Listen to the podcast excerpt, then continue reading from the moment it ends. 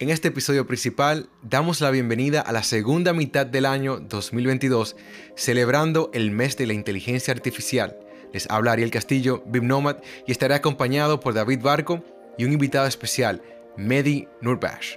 Nos vemos en breve. Esto es Shared Coordinates.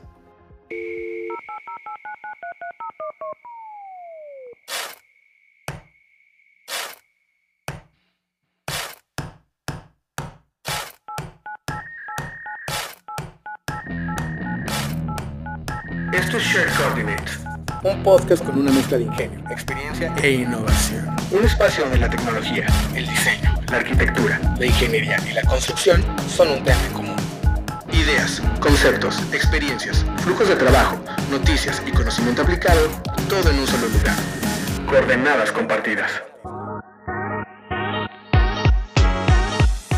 Y aquí estamos una vez más, Bim Nomad y David Barco. ¿Cómo estás, David? Muy buenas, Ariel, y muy buenas, Beamers, Coordinators y Techers. Les saluda el arquitecto y tecnólogo David Barco desde una de las capitales del mundo, Bilbao, y con muchísimas ganas de estar aquí otra vez delante del micrófono para contar eh, muchas, muchas, muchas eh, novedades y muchas cuestiones relacionadas con la inteligencia artificial, ¿no? Y, bueno, la verdad es que un poquito triste, un poquito triste porque yo echo mucho, mucho de menos a Luis Manuel y a Pablo. Ya, ya son varios episodios los que eh, no han podido coincidir con nosotros, pero la verdad es que eh, están muy, muy ocupados. Eso nos pidieron que os lo transmitiéramos a los escuchas porque en sus etapas laborales pues tienen más responsabilidades eh, y les está siendo realmente complicado encontrar ese hueco para, para, poder juntarse con nosotros y poder grabar. Pero bueno, aquí por lo menos está este pequeñito recuerdo, Luis, Pablo, os echamos de menos. Así es, David, pues definitivamente esperamos ese momento donde podamos unificar nuevamente a todos los anfitriones. Pero la verdad es, David, como tú sabes, ellos están súper, súper ocupados el tema del verano es una época donde se carga bastante la industria de la construcción en Estados Unidos por lo menos. Y yo sé que Pablo está pues ahogándose en todo este, este trabajo. Pero no solamente Pablo y Luis, porque yo sé David que tú también has estado súper, súper ocupado. Cuéntame en qué has estado en todas estas semanas. Bueno, la, la verdad es que mm, eh, mi vida en el último año se reduce a, a cuatro siglas. EDPR, que es una implantación internacional en la que llevamos trabajando más de un año y seguimos, y seguimos trabajando en ella. Y, además estamos muy, muy esperanzados porque en este mes de, de julio de 2022 se va a definir si vamos a seguir trabajando por un periodo de dos años más, incluyendo un posible tercer año, y estamos eh, apenas a 10 días de conocer el resultado de una eh, eh, o sea, una RFP, una licitación privada que ha realizado la empresa y en la que, pues eso, estamos de los nervios toda la empresa, ¿no? Es como mirando ahí el marcador a ver si sale la noticia y, y si sale, pues todo el mundo con el champán celebrándolo porque significa dar, dar trabajo a casi 25 personas durante dos años. Eso es una responsabilidad enorme. Pero bueno, eh, además de que eh, lo que tú decías, ¿no? Estamos muy, muy, muy, muy concentrados con un esfuerzo enorme en, desarrollo de automatizaciones, en desarrollos eh, de manuales, de documentos BIM, en, desarrollos incluso de, de software, ¿no? Para para automatizar determinados tipos de tareas y encima en un, en un entorno en el que no es mi entorno natural, que es eh, eh, temas de obra civil, parques eólicos, parques fotovoltaicos, civil 3D, infraworks, que me iba a decir a mí hace un año que estamos con esto, pero bueno, no me quiero, no me quiero liar más, no me quiero liar más y vamos a centrarnos, vamos a centrarnos en el tema porque estamos en el mes, en el mes de la inteligencia artificial y eh, como los escuchas podéis haber visto, llevamos varios episodios en el que estamos hablando de este, de este tema y todavía vamos a seguir trayendo noticias, referencias en los próximos episodios. Y además, y además tenemos cosas muy interesantes para los escuchas, ¿verdad, Ariel? Sí, sabes, David, que el mes pasado tuvimos ese episodio súper especial que fue recordando inteligencia artificial cuando nos reunimos con este aclamado doctor desde México, donde nos contó lo que era inteligencia artificial. Y yo decía, esto va a ser como un preámbulo para preparar este mes eh, tan importante. David, ¿por qué entiendes que es importante? Antes de, antes de entrar, que sé que quieres hablar de esta dinámica que vamos a tener, pero ¿por qué es importante tocar este tema de inteligencia artificial? Bueno, yo, yo personalmente creo que en el momento en el que ya estamos estructurando o por lo menos tratando de tener más control sobre los datos que vamos generando, los modelos se van acumulando, el modelo de negocio también empieza a generar sus propias estructuras de bases de datos y todo esto em, necesitamos empezar a incrementar no solo las conexiones entre las bases de datos, sino también el qué podemos hacer basándonos en toda esta agricultura de datos que estamos generando. ¿no? Entonces aquí es donde entran todas estas... Em, eh, digamos, dinámicas de la inteligencia artificial con un nivel de complejidad realmente extremo. A mí, lo comentaba con Ariel justo antes de comenzar el episodio, eh, en un taller que estuvimos de, esta temática, me explotó literalmente el cerebro. Eh, pero también em, ves el, el, potencial increíble de cómo poco a poco vamos a poder conseguir cosas inimaginables casi a día de hoy y que todas redundan en dar un, un mayor valor a, los, a todos los datos que vamos generando, eh, no solo para la empresa, sino también para los propios clientes. Y eh, no solo valor, sino también mejoras en temas de seguridad, eh, mejoras en temas de prevenir determinados tipos de problemáticas que se pueden producir, mejoras en los propios diseños que estamos realizando y tantas y tantas cosas que vamos a ver a lo largo de, del episodio, ¿no? Eh, pero, mm, bueno, eh, Ariel, ¿tú, tú qué ¿cuál es tu punto de vista? Bueno, yo considero que es algo muy importante porque inteligencia artificial está tomando varias industrias eh, de golpe, o sea, está completamente radicalizando y cambiando la forma en la que se trabaja. Y yo considero de que el tema de educación, que es lo que promovemos con el podcast de Share Coordinates, es parte esencial de esta. Y promoviendo el tema de educación al mismo tiempo, hay que mencionar que para este mes vamos a estar regalando unos libros sobre inteligencia artificial, el libro de Augmented, cómo la, la ingeniería, arquitectura y construcción pueden utilizar datos y la inteligencia artificial para construir un futuro sostenible. El libro es de Mehdi Nurbash, quien va a estar como invitado en el día de hoy. Pero bueno, no quiero hablar de todo eso sin antes mencionar, David, que debemos recordarle a nuestros escuchas que si quieren estar en contacto con nosotros, ¿qué deben hacer? Sí, claro, eh, tenemos una comunidad en la que podéis entrar eh, eh, abiertamente y además eh, también podéis enviarnos eh, comentarios, observaciones, mejoras, lo que os dé la gana al WhatsApp del programa. Os recuerdo el número, el más 1 619 535 6032 más 1-619-535-6032, pero también podéis enviárnoslo eh, por email a hola arroba shared-coordinates.com o bien a cualquiera de nuestras eh, cuentas en redes sociales como en Twitter, arroba sharedcoordinates o en LinkedIn. Y, bueno, de verdad que mm, os animo muchísimo a que nos solicitéis el acceso al grupo de, de WhatsApp en el que primero tenéis, eh, estamos en, estáis, vais a estar en contacto directo con, con todos y cada uno de los miembros del programa, pero también con otras eh, personas de la industria que, ya se han animado y que vamos ahí comentando situaciones no solo de los episodios, sino también cuestiones que nos van inquietando, eventos próximos, eh, links que hemos visto interesantes en redes sociales y bueno, pues como siempre, esa pequeña comunidad va, va aumentando, ¿verdad, Ariel? Así es, David. Y bueno, guarden bien esos contactos porque a través de esas líneas es donde van a poder participar para ganarse unos de estos libros, donde solamente tienen que enviar su nombre, correo y una nota de voz donde nos comunican el por qué es importante la inteligencia artificial en la industria AS. Así que bueno, antes de adentrarnos por completo en nuestro episodio, queremos recordar que el episodio de hoy es traído a ustedes en colaboración con Bluebeam. Este episodio de Shared Coordinates es traído a ustedes gracias a Bluebeam Review. Mantener a su equipo en sintonía nunca ha sido más importante. Es por eso que Bluebeam Review le brinda las herramientas inteligentes que necesita para mantener a su equipo sincronizado y así puedan realizar su trabajo correctamente en cualquier momento y en cualquier lugar. Review es el mejor software de colaboración de su clase en el mercado, diseñado para que los profesionales de las industrias de arquitectura, ingeniería y construcción lo utilicen durante todo el ciclo de vida de un proyecto de construcción. Un lugar centralizado para crear, anotar y compartir documentos, de modo que los proyectos siempre estén bien encaminados desde su concepción hasta su entrega. Descubre Bluebeam.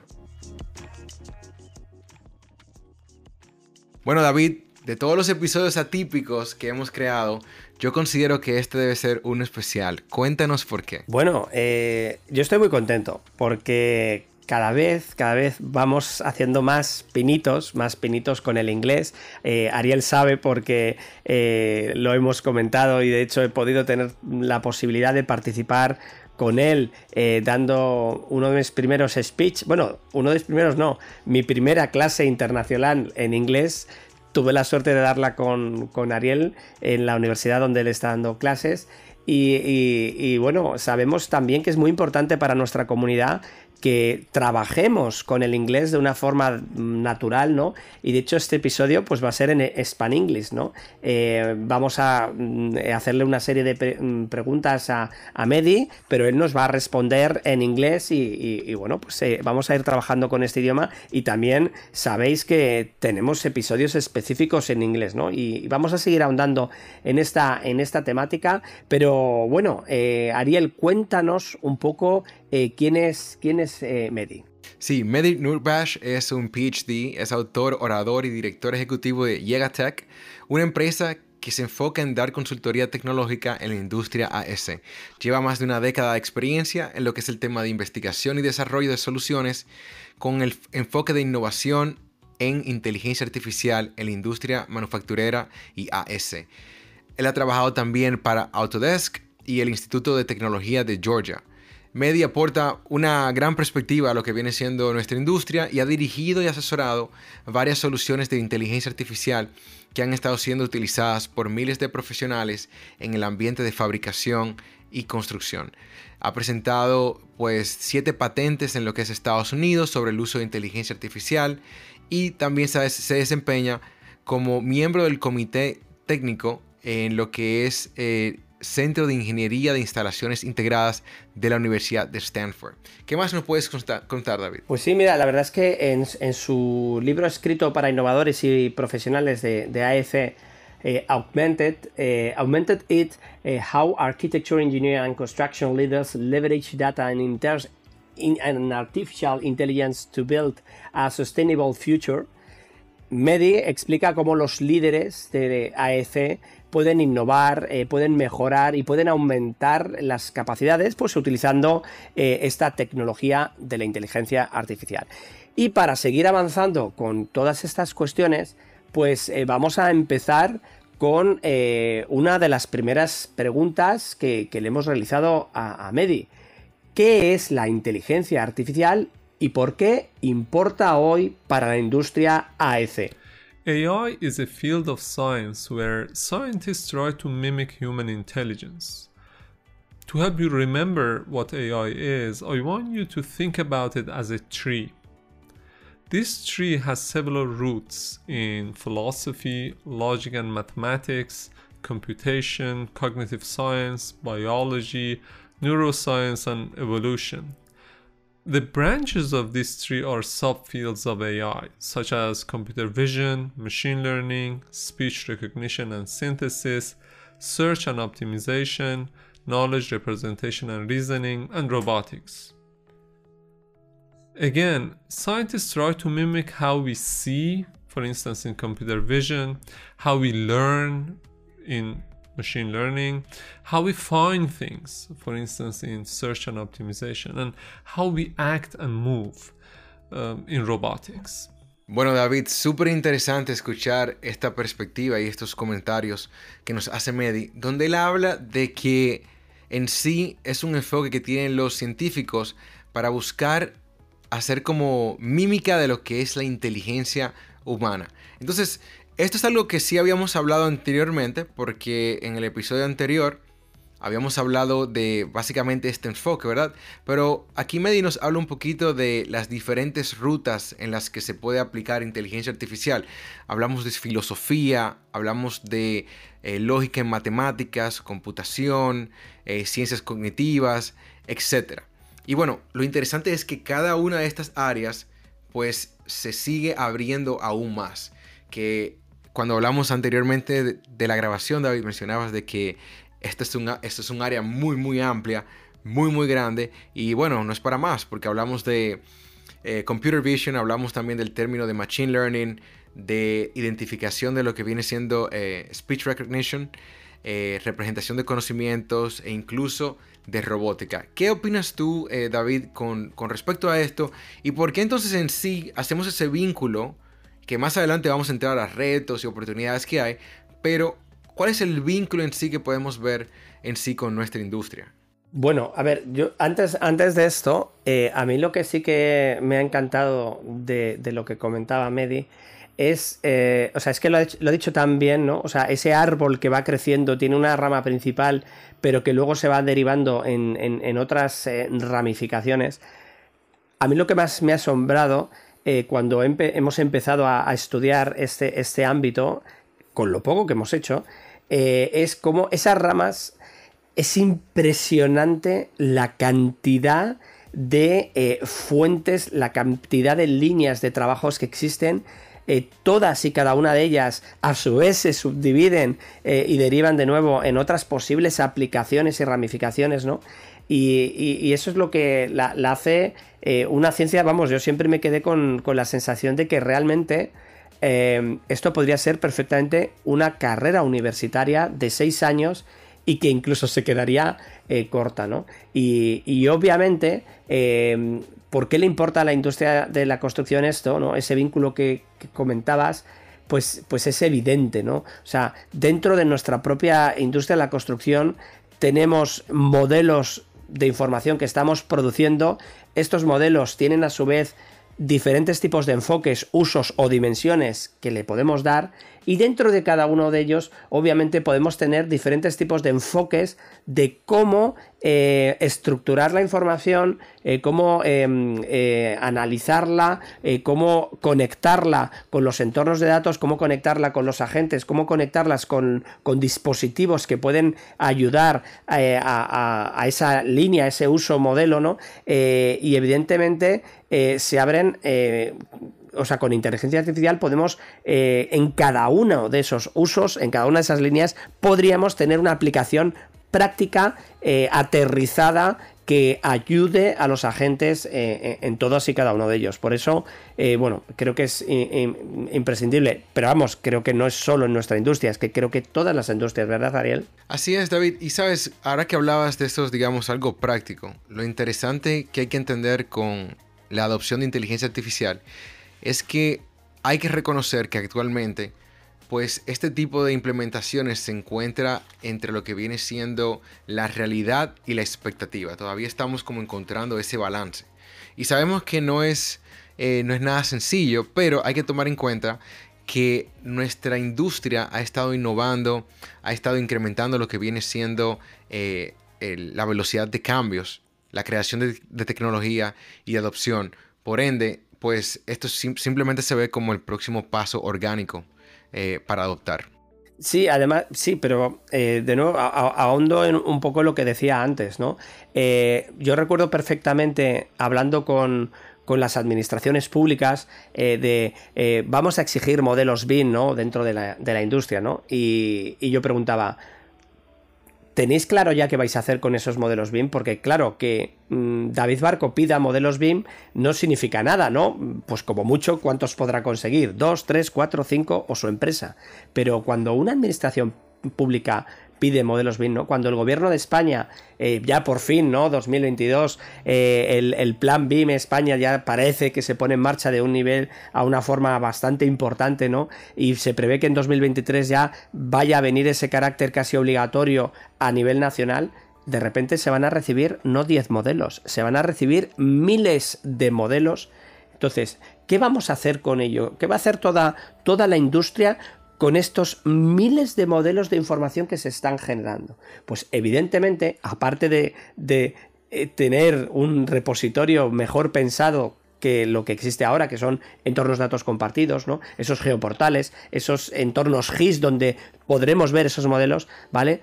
¿Qué vamos a hacer con la relación de todos esos modelos con, con el propio territorio? ¿no? Ahí ya se desencadenan una cantidad de ideas y una cantidad de cuestiones que pueden ayudar a los ciudadanos, a, las administraciones públicas y todas esas relaciones y todo ese ecosistema que se va a generar pasa absolutamente por un sistema, llámalo eh, machine learning, llámalo inteligencia artificial, que tiene que venir a depurar, a, calibrar, a, extraer el dato concreto que necesite el, empleado concreto para poder eh, tomar decisiones, ¿no? Eh, todas esas cuestiones que van a ser tan necesarias no van a ser posibles si no se empiezan a utilizar técnicas de inteligencia artificial detrás que ayuden a, conseguir todos estos retos, ¿verdad, Ariel? Así es, David, y de hecho, esto va de la mano con la próxima pregunta que tenemos para Medi, donde le decimos, oye, ¿cuáles son los principales retos y oportunidades que tenemos para la industria de arquitectura, ingeniería y construcción? In one hand, we have lots of challenges in the industry. And these challenges are existed, but because of the climate change, we need to address them in a very short period of time. Building city used to take 10 plus years, but now we need to do it in 6 months before the next wildfire or hurricane comes. In general, the duration of the design and construction work is getting shorter and shorter, and the complexity of the projects are increasing and and besides time and cost and the quality owners are and clients are rightfully asking for more more high performing buildings and energy efficient buildings with less waste. So designers and contractors need to measure it in addition to all of these, the availability of talents and aging of the workers and increase in population, especially in developing countries, and the need for infrastructure puts a lot of pressure in the AC industry. The traditional way of dealing with these challenges used to be that we put more bodies at work. We hire more people and let them work more hours. But this doesn't work anymore. That's why we need the help of artificial intelligence. AI is not going to be a silver bullet to solve all of these problems ahead of us, but it's an underutilized technology that can help you reduce the complexity of projects by running various scenarios and helping you make better decisions. It can help you improve the performance of a project either by giving you quick feedback about your design, for instance, how much is the embodied carbon of this building, or helping you run your projects based on information. And, and finally, it can help you to reduce the cost. And all of those things can happen while still fulfilling your obligations to your clients and your company, and also having a positive impact on the environment.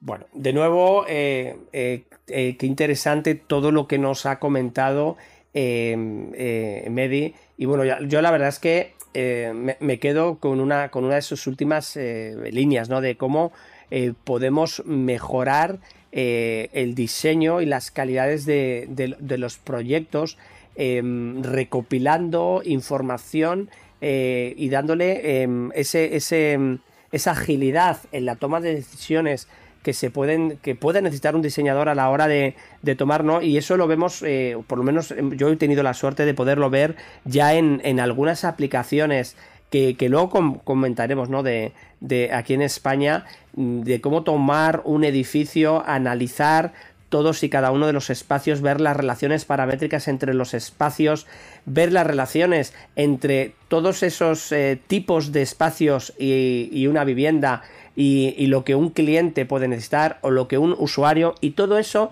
comenzar a parametrizarlo para poder generar un diseño de una manera automatizada, ¿no? Y, todas esas relaciones que se producen entre los diferentes elementos, pues son controladas por estos algoritmos que van, que van generando eh, eh, los diferentes métodos de inteligencia artificial que se estén utilizando en, cada momento y que al final, pues, eh, redundan en que se toma una decisión de diseño de una manera mucho más ágil y de una manera más inteligente porque tiene en cuenta esas necesidades del cliente y esas necesidades del usuario. ¿no? Esos son, por ejemplo, algunas de las cosas que, se me ocurren escuchando a Medi hablarnos de, estos desafíos y oportunidades. ¿no? Ariel, ¿tú cómo lo ves? Fíjate que una de las cosas que más me gusta eh, sobre tanto el libro como su comentario ahora mismo es de que él no tiene una visión ilusa sobre este tema. Él reconoce de que hay muchos retos que en sí tiene la industria. Y lo primero que él menciona es que, oye, la forma en la que la industria se ha comportado, donde está tratando de, manejar cambios en un periodo de tiempo muy corto ahora. Anterior, él dice que anteriormente para construir una ciudad se podían tomar una década o más, cuando hoy en día se necesita hacer eh, de una forma prácticamente hasta inmediata, eh, seis meses porque hay un problema, digamos, de un desastre natural. Entonces, ¿a quién le cae el peso? ¿A quién le cae la dificultad? a la industria, ¿verdad? A, nosotros. Diseños más rápidos, eh, construcciones que deben ser aceleradas también. Y bueno, eso obviamente nos está colocando a nosotros en una posición compleja donde están incrementando lo que viene siendo eh, eh, la calidad o la demanda en sí, minimizando entonces el tiempo e incluso el costo que se tiene. Y sin olvidarnos incluso de como él dijo, de que se está exigiendo, porque ya los clientes también son más demandantes, donde dicen, yo quiero un edificio que a nivel de, energía sea más eficiente, que produzca eh, menos eh, waste, ¿verdad? Menos, eh, menos basura, pero que también entonces produzca menos carbonización. Entonces ahí comienza, comenzamos a, si lo conectamos todo eso, decimos, oye, nos están exigiendo más en menos tiempo y se complica bastante. Una, una nota que yo tengo sobre el libro que me gustó bastante es que hay que tomar en cuenta de que nuestra industria, la industria de la construcción, ¿verdad? Eh, se ha vuelto un poco atractiva para lo que es una nueva generación. Y hay muchas razones. Estamos hablando de eh, una, paga menor cuando lo comparas con industrias como la tecnología, eh, una adopción lenta de lo que es el tema de tecnología, lo que viene siendo los, los registros de seguridad son mucho más bajos, hay menos diversidad, etc. Entonces, si nosotros tenemos todas estas limitantes y aparte de eso le agregamos lo que menciona eh, en estas eh, complicaciones, oye, es como decirle a alguien eh, que estás básicamente tú apuntándote a tu propio suicidio, suicidio, David, porque estás complicando el crecimiento de estos profesionales. No, pero yo, yo creo que todo esto va a cambiar porque sí que le estamos dando la vuelta a la visión que se tiene sobre el sector de la construcción. Eh, evidentemente va a ser algo lento pero mm, por ejemplo todo, todo lo que los sistemas de prefabricación y diseños, design for manufacturing, que ya hemos hablado también aquí largo y tendido en, el, en, el episodio, en los episodios de Set Coordinates, eh, creo que están ayudando en su conjunto a, mm, a, darle la vuelta a la visión sobre la industria de la construcción. ¿no? Ya, ya se está empezando a mirar de otra manera, va a ser lento obviamente, va a ser lento porque estos esos cambios culturales van a tardar, pero sí que es cierto que yo creo que a los, a los gobiernos también les interesa una industria de la construcción renovada y fuerte y tendremos eh, eh, grandísimos apoyos. Pero sí que me gustaría hacer una pequeña nota porque cuando hablamos de todas estas cosas, rápidamente puede parecer que es sencillo, ¿no? Eh, y, que hay botones mágicos, ¿no? Que, le dan a, que, los aprietas y automáticamente una inteligencia artificial se conectará a, cualquier cosa, ¿no? Y lo hará todo más rápido, más sencillo. Y, cuando hablas con las personas que desarrollan este tipo de metodologías, ¿no? Em, poner en práctica una idea de automatización basándonos en algunas de las mm, eh, técnicas de inteligencia artificial, ¿no? Que por citar eh, algunas, estamos hablando, por ejemplo, de machine learning o aprendizaje automático, eh, lógica difusa, vida artificial, sistemas expertos, data mining, redes bayesianas, ingeniería del conocimiento, redes neuronales artificiales.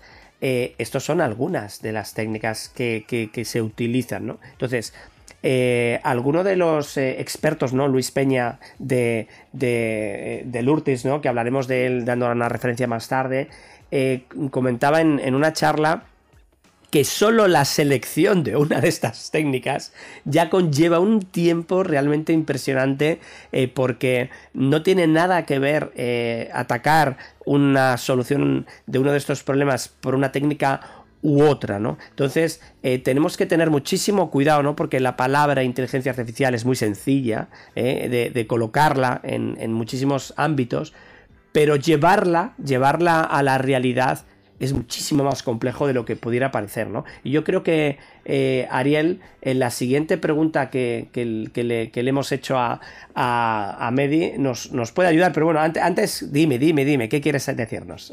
Claro, te quería comentar algo el comentario que hacía anteriormente no lo, no lo traía para hacer una. resaltar algo de forma negativa. Lo que quería decirte es. Con todas estas limitantes a las que nos estamos enfrentando, necesitamos algo que elimine esa presión que tiene la industria. Y ahí es donde conectamos con, conectamos con todas esas soluciones que has mencionado. Porque, como decía Media anteriormente, la forma tradicional de nosotros resolver, resolver los problemas que tenemos en la industria es agregando personal, agregando personas que puedan trabajar más, agregando más horas, pero ya eso no está funcionando. Y ahí es donde recae esa importancia de la inteligencia artificial. Sí, digo, pero Ariel, recuerda que para poder poner, poner eso en práctica y en marcha, necesitamos recursos económicos que puedan sustentar, desarrollar eh, un, sistema, un mecanismo, eh, un algoritmo de inteligencia artificial que pueda resolver todos estos problemas. Por lo tanto, tenemos que eh, tenemos no, las los responsables que van a exigir que hagamos todo esto mucho más rápido y mejor tendrán que ser coherentes con esa exigencia y poner los recursos necesarios para realizarlo. Pero creo que, que esto nos va a poder ayudar Medi con la siguiente pregunta que, teníamos, ¿no? Que es cómo se utilizan los datos eh, para fines de, la inteligencia artificial y, y sobre todo, cuéntanoslo con un ejemplo. You can use data in different ways. You can use it for descriptive analysis and looking at what happened in the past, or you can use it for more predictive analytics. And uh, this way you can find out what will happen or what probably will happen based on the pattern of data existed in the past. Or you can use it for prescriptive analysis and this way you can find a course of action that you need to do to perform a certain task. An example of using data and bringing value to to a company um, is some of the cases that I captured in, in my book augmented. For instance, the teams at McCarthy are working on developing an AI recommendation engine. Um, and a recommendation engine like a Netflix that suggests uh, designers to decide on prefabrication products option at the conceptual design phase or the teams at Connextech, the CEO of Connextech more specifically is using AI to increase sales and grow his company with, without investing into sales activities. Or the teams at Perkins and Will are using AI to design high performing buildings by reducing the time it takes to run energy simulations from 20 to 30 minutes to less than a second teams at Swinnerton are using AI to uh, walk the construction site and capture what is being completed for payouts. Or the teams at Haskell create an AI system to improve the welding inspection process. And this way, they could reduce the time and cost of operation by analyzing welding photos sent to the welders when they complete a job. Bueno, súper interesante lo que nos menciona ahora mismo Medi, porque ahora estamos hablando de utilizar datos, que es un tema que siento que ha sonado bastante en todas las conferencias que he ido últimamente o en, charlas, el tema de datos, datos, datos. está siempre eh, presente. Y bueno, aquí él habla de utilizar esta información para poder quizás entender lo que ha sucedido en el pasado y nosotros poder realizar un análisis eh, predictivo de cosas que van a pasar o que podrían eh, suceder. Nuevamente tomando en cuenta esa información histórica que tenemos a mano. Él mencionaba de que como uno de los ejemplos es utilizar eh, datos y él lo menciona incluso en su, libro de, uh, de, Augmented, donde hay varios casos. Está el tema de McCarthy, quienes están utilizando inteligencia artificial para crear lo que viene siendo un sistema de recomendación, algo similar así a lo que tenemos en Netflix, donde ellos están eh, proporcionando diseños y decisiones para productos de prefabricación, tanto eh, digamos en la, en la, fase de, concepto eh, y en el diseño.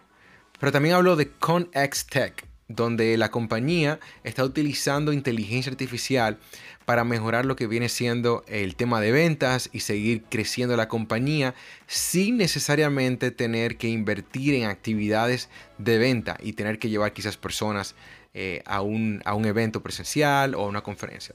También mencionó a lo que viene siendo Perkins and Wills, quienes están utilizando inteligencia artificial para eh, desarrollar edificios que tienen eh, higher performance, son edificios de, alto rendimiento, donde ellos anteriormente tomaban aproximadamente eh, de 20 a 30 minutos para hacer una simulación de energía y hoy lo pueden hacer en apenas segundos. Por otro lado, el equipo de Swinnerton están utilizando inteligencia artificial para poder darle seguimiento a las construcciones y el avance que se tiene en obra para fines de pagos. Y por último mencionó la compañía Haskell, quienes están utilizando el sistema de inteligencia artificial para mejorar lo que viene siendo las inspecciones de soldaduras donde ellos inmediatamente eh, se realiza un trabajo, pues se envía una foto a lo que viene siendo el inspector, de modo que pueden reducir tiempo y costos. Eh, y esto tomando en cuenta, pues digamos, un sinnúmero de, de, soldaduras que han realizado en el pasado para ver si han sido aprobadas o no. David, ¿qué te parecen estos ejemplos? Y no sé si tú tengas un as bajo la manga también. No, no, a mí, o sea, eh, evidentemente todas estas realidades eh, te dan esperanza y, te animan a que evidentemente eh, la inteligencia artificial está aterrizando en nuestro sector y obviamente eh, dará resultados. Pero también es cierto que estos ejemplos que vemos son de grandísimas compañías y hasta que llegue todo esto a que un usuario o una empresa media pueda aplicarlo de una manera más sencilla, como trabajar como de los BIM, por ejemplo, pues tardará todavía un tiempo en que tengamos eso de una manera más cercana. A mí esto me da una reflexión que es eh, una situación que se produce dentro de muchísimas empresas y que forma parte de los primeros pasos que deberían de dar las empresas si se plantean trabajar con técnicas de inteligencia artificial. Eh, y es eh, qué tipos de datos tienes recopilados. Es decir, si tú estás hablando de que yo me dedico a hacer construcción de edificios, construcción de viviendas, por ejemplo, que es una, una de las cosas las que desde Berlán estamos eh, en nuestra empresa eh, muy especializados en implantaciones en empresas promotoras y constructoras.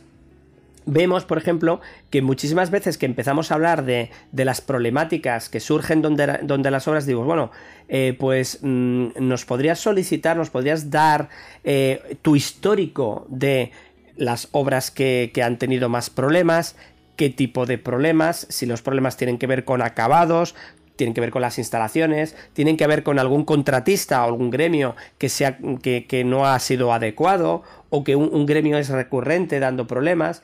Claro, todo ese tipo de cuestiones en muchísimas ocasiones las sabe una persona, pero no lo ha trasladado, no lo ha indexado, no lo han etiquetado, no se ha producido esa agricultura ¿no? ni recolección de datos necesarias para que todo eso se pueda eh, trabajar posteriormente y ayudar a que un algoritmo te prediga si este proveedor en esta obra podría tener más o menos problemas. Bueno, David, ¿y qué mejor referencia que recordarles nuestro episodio 044, When Data Meets, Construction, donde hablamos precisamente de eso, de cómo utilizar los datos para entonces hacer ese tipo de análisis más adelante en el futuro. Yo escuché una frase súper interesante, no voy a parafrasear, pero decían, oye, colecta datos, aunque no sepas para qué. Luego averiguamos el uso. Porque si no tenemos datos, entonces no podemos darle un uso. Entonces hay que tomar en cuenta, quizás en el momento no sabemos exactamente para qué lo vamos a utilizar, pero más adelante algún eh, científico de datos o alguien en la compañía pudiera estar curioso y comenzar a desarrollar una solución en esa área. Pero bueno, yo creo que... De hecho, de hecho Ariel, o sea, una de las cuestiones más importantes que yo veo dentro de las implantaciones que realizamos es eh, nos encanta ir al software rápidamente, ¿no? Eh, a ver cómo podemos rápidamente con una herramienta eh, hacernos el qué. Y, luego nos, nos, dimos cuenta con el tiempo que las primeras charlas que teníamos que tener era sobre cultura de información, cultura de colaboración, cultura de comunicación, o sea, aspectos que no tienen nada que ver con un modelo BIM, pero que realmente son, son muy importantes, ¿no? Y creo, y creo sinceramente, y de hecho eh, yo a nivel personal estoy trabajando desde hace un par de años hacia aquí en, esa cultura de los datos, en empezar a entender el modelado de datos, cómo se produce, creo que es una de las eh, cuestiones principales que tenemos que empezar a trasladar en la industria, ¿no? Con episodios como el que estamos hablando, pero seguir y enfatizar aún más, ¿no? Porque estoy totalmente de acuerdo con, lo que decías, Ariel. Vamos a recopilar los datos y ya veremos. Eh, a, lo, mejor no tenemos que hacer nada. Vendrá una inteligencia artificial suprema y lo hará por nosotros, ¿no? Cogerá esos datos que, que no sabíamos para qué servían y los transformará en algo, en algo positivo. Pero bueno, creo que eh, eh, Medi también nos puede ayudar, sobre todo en esa incertidumbre que podemos tener de, eh, estamos hablando de un, millón de cosas, pero ¿cuáles son los primeros pasos para poder tener un, un, proyecto o una idea o plasmar una realidad de la inteligencia artificial? The first step is learning about AI and figuring out what AI is. This is critical um, because it's important for AEC executives and professionals to learn what AI can or cannot do for your company. Um, reading AI books written for CEOs and company executives, taking courses and workshops, and talking to AI experts can help you build the foundation of your AI knowledge. The second step I would recommend is finding use cases. Let me explain what, what it means. You need to find AI use cases based on your business strategy in the market. This step is critical to the success of your project, and I strongly recommend CEOs and executives to find AI use cases in a full day or half a day workshop facilitated by trusted AI experts and, and business leaders. The goal of such a workshop is for participants to brainstorm ideas, assess their technical feasibility and business viability of these ideas, and select the easiest one with the most return on investment. I would recommend at least 5 to 10x return on investment for execution. And last, once you you and your team knows about what AI is, once you found the right use case with the high return on investment, then I would encourage you to develop an AI solution. And this way you can verify the technical feasibility and business viability of your use case before scaling your solution into your company. Share some resources, advices, and information for those wanting more. Bueno, David, súper interesantes esos comentarios y yo creo que se puede reducir, para decirlo, digamos, la, versión express es educación, identificar casos de estudios y ahí luego trabajar en sí en una solución. Y Mendy básicamente lo que dice es, mira, la educación es importante porque hay que entender exactamente qué es. Es importante que los ejecutivos o el leadership, ¿verdad? Eh, los que las personas que toman las decisiones sepan exactamente que la inteligencia artificial puede hacer para su compañía. Y bueno, para eso digamos hay varios recursos, podrían ser libros, talleres y bueno, un sinnúmero de recursos en sí que pudieran aportar a lo que viene siendo ese conocimiento de inteligencia artificial.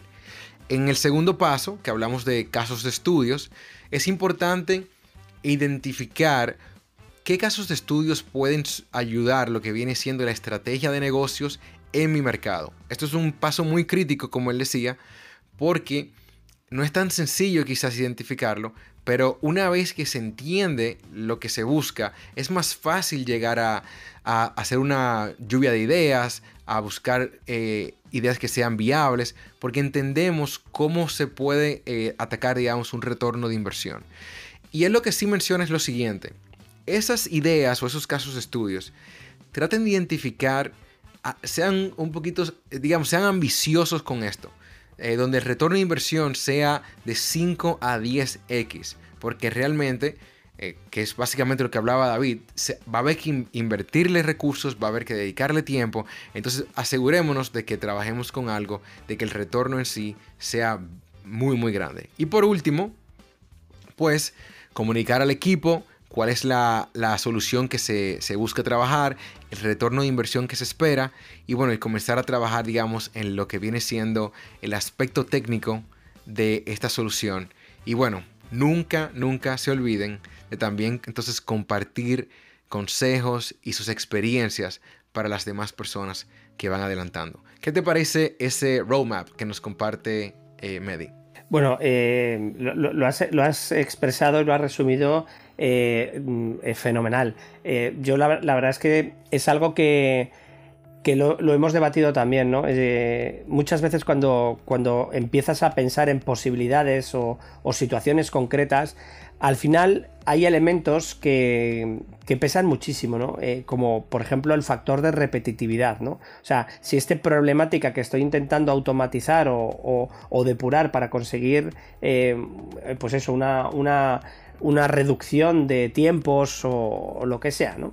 Al final eh, tienes que ver si se aplica solo en un proyecto o en todos los proyectos, si se aplica para una persona o ha sucedido con una persona, departamento, equipo o circunstancias concretas o es extrapolable a diferentes tipos de personas, si es aplicable a tu empresa o a múltiples empresas, si es aplicable a una disciplina o a múltiples disciplinas, entonces ahí con esas iteraciones es donde te vas dando cuenta que algo que podría ser menor eh, puede ser algo eh, mucho más grande, ¿no? Y entonces ahí es donde también tienes que, por ejemplo, eh, decidir si esa inversión que tú vas a realizar en esa solución la vas a amortizar en tiempo o ventajas para tu empresa o en soluciones para terceros que puedes explotar perfectamente vendiendo servicios, ¿no? Con lo cual es muy importante eh, tener toda esta visión de todas estas posibilidades, porque si solo nos quedamos con el sesgo de esto vale 30 mil dólares o 100 mil dólares ponerlo en marcha, pues seguramente con ese dato nunca lo pondríamos en marcha, ¿no? Pero si tenemos en cuenta todas esas variables de ese retorno, van a ser importantes, ¿no?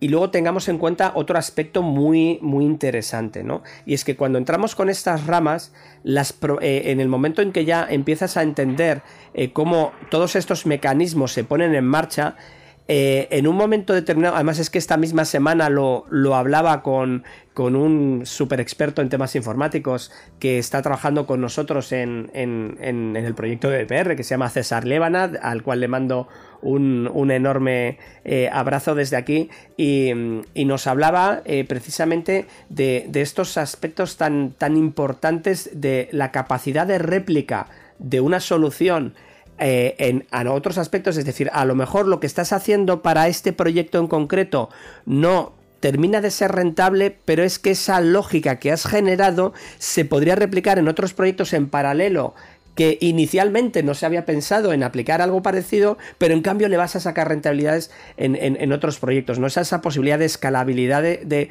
de soluciones y luego el abrir la mente a que, por ejemplo, casi todos los softwares o sistemas de bases de datos avanzados tienen desarrolladas APIs eh, que facilitan cada vez aún más todas estas múltiples conexiones que, que, como digo, a priori parecen muy, muy complejas, pero cada vez se van facilitando más. Y yo estoy convencidísimo de que también en el ámbito de la inteligencia artificial cada vez empezarán a aparecer soluciones más robustas que simplifiquen, ¿no? Tú no necesitarás saber cómo funciona una, inteligencia artificial porque habla eh, ya algoritmos especializados para el ámbito de construcción, para el tema de seguridad y salud, y entonces ya simplemente será conectar esas múltiples APIs eh, que, están poniéndose. A mí, sobre todo, otra de las reflexiones que, que me vienen a la mente es, es eh, una sensación de, no sé si de alegría, de entusiasmo, de esperanza, de, que ese punto en el cual toda esta tecnología empieza, empieza a, conectarse con la realidad y que, que, se empieza a plasmar en proyectos eh, em, que conocemos en, nuestros días a días y eso pues eso, te anima, te anima realmente a ver que, esto, que esto... Entonces, antes de, pasar a otros puntos, eh, sí, que, sí que es interesante mencionar eh, otros recursos que, vamos, que vamos a poner encima de la mesa para ayudaros a entender todas estas cuestiones que, que estamos comentando. Eh, eh, no sé si ya habías comentado, Ariel, la parte de la página web de, esto, esto, esto lo tenemos ahí listo. pero sí que quería comentar yo un, taller que hicimos con, con, Boutique de New School sobre inteligencia artificial aplicada a ingeniería y arquitectura. ¿Vale? Que se celebró pues hace más de un año, en, en marzo de 2021, y que fue impartido por, Luis Peña y por José María Peña eh, de la empresa eh, Lurtis Rules y que a mí, para mí fue un antes y un después en empezar a intentar entender algo de inteligencia artificial. Lo más interesante es que hablando con mis compañeros de, Boutique de New School, eh, me han comentado, Marco Antonio, que ese, ese, taller, que fueron casi seis horas de talleres de, de inteligencia artificial, con ejemplos prácticos, ¿no? Porque aquí la gracia del reto fue que se les trasladaron problemáticas del sector y esas problemáticas, eh, tanto Luis como José María, intentaron buscar una técnica de inteligencia artificial que se podría aplicar para resolver esa problemática que plantearon y además también traían ejemplos reales de estas situaciones. Bueno, pues la sorpresa que me he llevado ha sido que, mm, que me han comentado que van a recuperar ese taller y que lo van a producir para publicarlo y dejarlo en redes sociales, disponibles tanto en Facebook como en YouTube. Eh, con lo cual, esto eh, en el momento en que tengamos ya el, enlace definitivo de, esa, de estos talleres, os, los haremos llegar por las redes sociales, pero que, va a ser un recurso realmente extraordinario porque en, esas seis horas eh, os van a abrir la mente de, la, de las capacidades y lo que se puede hacer en el día a día eh, de una empresa aplicando técnicas de, inteligencia artificial. Ariel, ¿qué, ¿qué, otros recursos tenemos? Bueno, David, me quitaste uno de ellos porque iba a mencionar precisamente eso, de que lo que Medi se refería de libros y talleres, pues exactamente ese que David mencionó es uno de esos talleres que deben darle seguimiento. Y bueno, si quieren más recursos en sí que puedan estar en contacto con Medi, pues les recomendamos acceder a su página web donde él tiene incluso algunos documentos gratuitos como hojas de trabajo, también tiene los primeros dos capítulos de su libro completamente gratis y pueden también suscribirse a un boletín digital. Vamos a dejar los links en las notas del podcast, pero es www.medinewer.com y de su compañía yegatech.com. Y bueno, recuerden, el libro también puede ser adquirido en Amazon, pero, pero, Share Coordinates estará regalando más de 10 copias durante todo el mes. Así que activos, envíen esas notas de voz y ahí estaremos eh, regalándoles algunas de las copias a nuestros escuchas. Así que bueno. Y sí, sí, sí, Share Coordinates regalando, porque, porque eso es lo que hacemos desde Ser Coordinates, regalar estos, estas cuestiones que nos llegan y demás. Eh, así que nada, es nuestro granito de arena que pone eh, Ser Coordinates al, sector. Y con esto eh, finalizamos lo que es la parte principal del episodio y vamos a Turn Off. Turn Off, comentarios de la comunidad, retroalimentación, sugerencias y todo aquello que te gustaría cambiar. Turn Off. Bueno, Ariel, no, no sé si te diste cuenta que cuando empecé con mi entradilla habitual de bienvenidos Beamers y Coordinators, esta vez, esta vez le he añadido una nueva coletilla, un nuevo concepto, una nueva clasificación. porque ya lo de Beamers se empieza a poner un poco antiguo, ¿no? Y Coordinators también, ¿no? Y la verdad es que no sabía, no sabía cómo llamar a todas estas personas que se están empezando a especializar en el ámbito de la tecnología y muchos como nosotros, como yo en este caso, me considero un tecnólogo, pues mm, estaba pensando en cómo llamarnos, ¿no? Eh, porque technologies, technologies, no sé qué, no sé, y se me ocurrió eso del Techers, ¿no? Eh, seguramente, eh, Ariel, te habrás quedado un poco noqueado, ya está David con otras de sus ideas felices. no, no, pero es, real, David, tienes, hay que tomar en cuenta de que esto ha crecido más. Yo hablaba recientemente de que eh, BIM es súper importante, pero hay más hay más que, solamente el tema de modelado. Así que los tecnólogos, bienvenidos a la familia. Bueno, pues hablando de familia y como estamos en este rato de, cultura pop, eh, eh, estoy tan enfadado con Ariel, o sea, no se puede imaginar Ariel lo enfadado que estoy con él, porque en mi familia me está esperando eh, desde hace un buen rato porque en el momento de la grabación pues teníamos agendado ver el último capítulo de la cuarta temporada de Stranger Things eh, que llevamos viendo todo el año y que ya solo nos queda el episodio final y estoy aquí mordiéndome las uñas porque estoy deseando ir, por cierto, en casa Stranger Things nosotros le llamamos movidas raras. Yo sé que a ti también te gusta, te gusta mucho este, este Stranger Things. ¿Viste ya el capítulo final? No, aún no lo he visto y bueno, no voy a calentarme con la familia, así que vamos a finalizar rápidamente. Tenemos algunos eventos súper importantes que vienen más adelante, ¿así es, David? Sí, eh, uno muy especial y eh, que va a ser en Irlanda, en Dublín, el BIM Coordinator Summit que organiza entre otras personas eh, eh, Ralph Montague y que desde aquí también le mandamos un enorme saludo y os animamos a, seguir este evento. Es presencial y online. A día de hoy tiene casi 20.000 personas ya registradas en el evento, es una cifra realmente importante. Y allí estaremos, eh, Share Coordinates, no en virtual, sino que estaremos en presencial en Dublin eh, el 8 de eh, septiembre.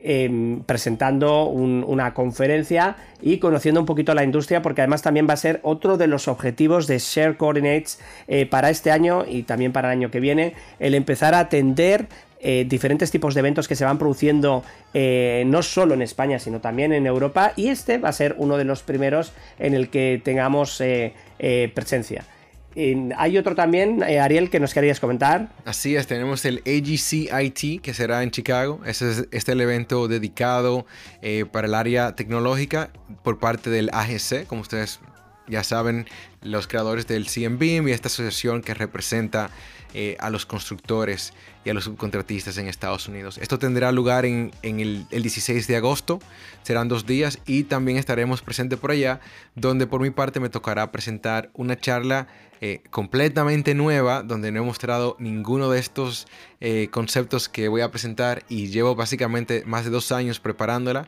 así que súper emocionado de llevarla. Se llama Embarking a GC Digital, Transformation Journey, embarcando en el, en el viaje de transformación digital de un contratista general. Así que quizás en algún momento llevamos esa versión en español. Y bueno, algo súper interesante eh, con el mes de julio es que para los que están interesados en asistir a Autodesk University, las, los tickets salen a la venta para el registro en este mes de julio. Así que atentos, no se descuiden porque saben que son eh, se venden rápido como el pan caliente. Bueno, recuerden que también en agosto, eh, el 4 y 5 de, este mes, eh, estará la conferencia internacional Vinco organizada por, por Camacol, por la Cámara de la Construcción de, Colombia, con un cartel realmente interesante. también va a ser en online, con lo cual podremos atenderle.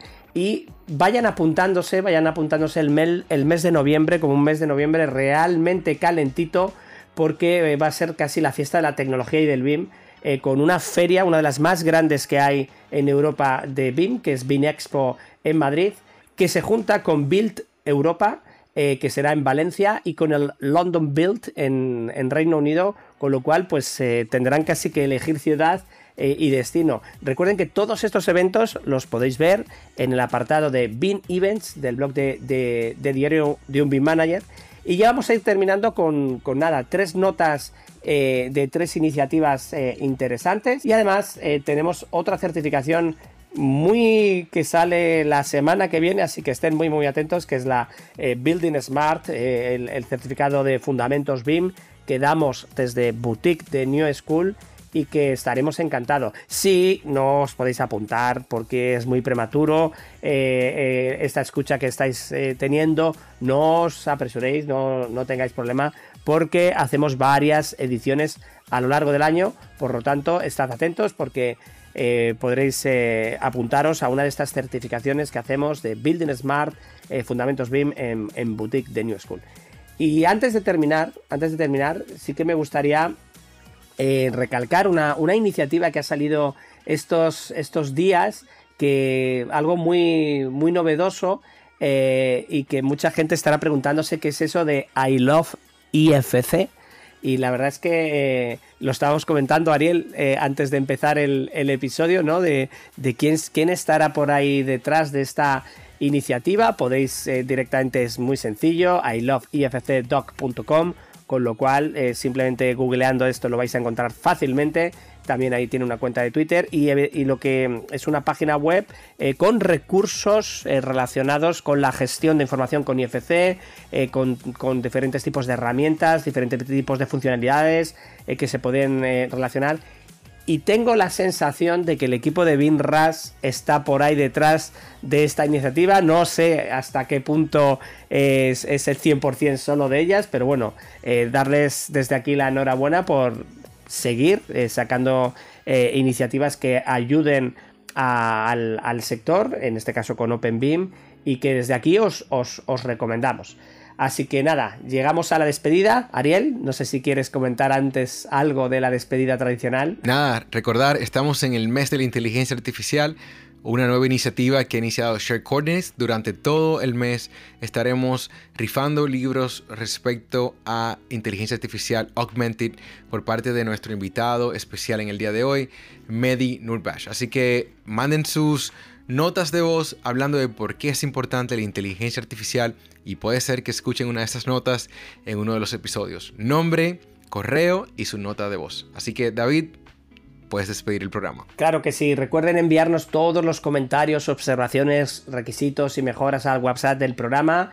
Y les recordamos que aquí estamos ayudando a la transformación digital del sector AECO de manera colaborativa. No olviden visitar eh, nuestra web, nuestras redes sociales y apóyennos en las diferentes plataformas eh, de audio, dando un like, dándole un 10, un corazoncito, 5 estrellas, para seguir aumentando la comunidad de coordinators. Y recuerden, nos vemos en el camino de los datos, The Right Data. Adiós, goodbye, agur.